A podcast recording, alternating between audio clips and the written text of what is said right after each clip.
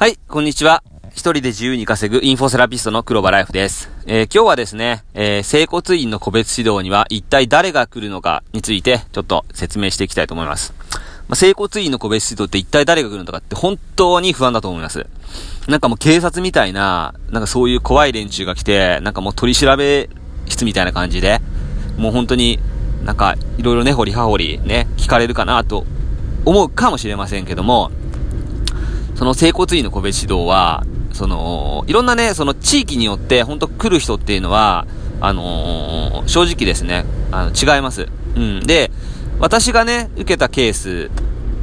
と、また他のね、えー、県でね、県の先生が受けたケースでね、あの、やっぱり来る人って違ってたんですよ。うん。で、これから言いますけども、うん、まずね、その整骨院の、えー、個別指導で来る人っていうのは、まず必ず構成局の職員が来ます。で、この構成局の職員は、大体、まあ、5、6人ぐらい来るんですけども、結構あの、それだけでもビビりますよね。5、6人来るって。なんか1人だったら、全然ね、まあいいんですけど、まあそれだけでまず5、6人来るので、で、1人はなんかその構成局の、まあ結構その各、そのね、その全体的な地域を、なんか包括してるその、なんか上司みたいな人が来て、それで、まあ局長かな？局長の人が来て、ほんで、え、その部下、部下のような人がね、まあ、5人ぐらい来るんですけど、うん。だから構成局の人だけでまあ5、6人。そして、まずその県の、えー、高齢者福祉課の職員が1人ぐらい来ます。うん。で、それ以外に、ケースによっては、医師が来ます。うん。で、これもケースによるんですけども、柔道制服者が来ます。うん。だから、大体私が知ってる限りでも、その、まず必ず来るのは厚生局の職員と、あと、県の高齢者福祉課の職員。この、あのー、二人はですね、必ず来ます。うん。で、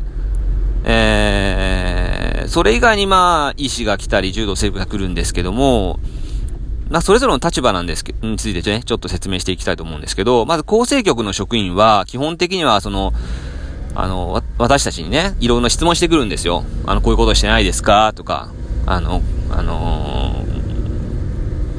ー、カルテのね、あのー、ここは間違いないですか？とかなんかね、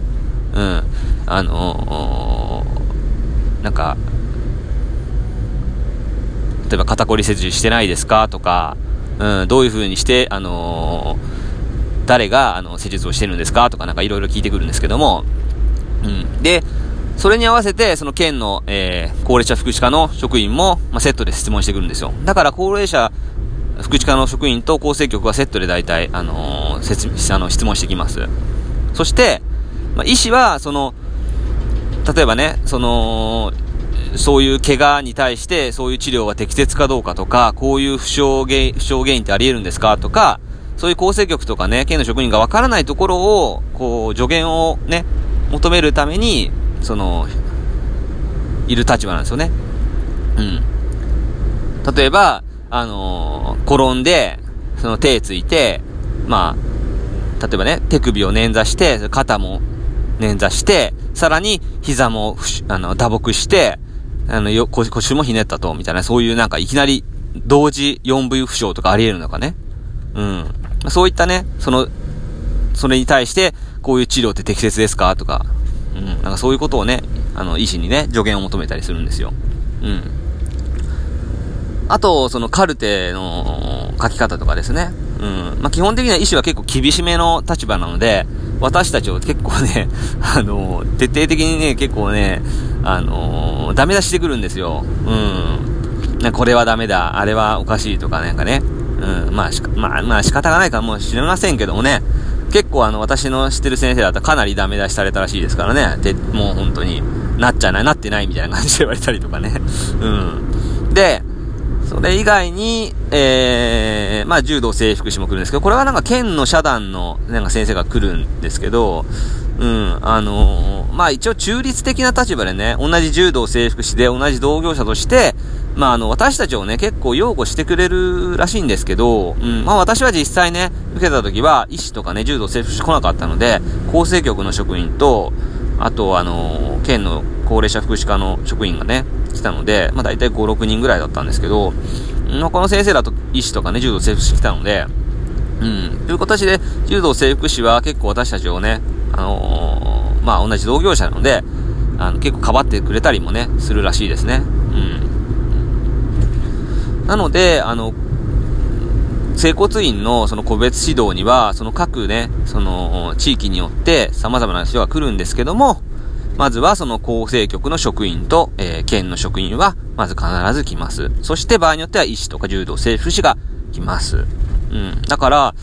大体ね、まあ人数的にはまあ5、6人多くてもね、まあ本当に8人とか10人ぐらいかな。うん、来るのは。まあ、それに対してね、自分たちは1人とかね、もしくは2人で、あのー、対応するわけですから、結構すごいプレッシャーなんですよ、人数が多いとね。うん、でも、最初にね、この人数が来るっていうことを知っておけばね、ある程度ね、こう、まあ、イメージもできるし、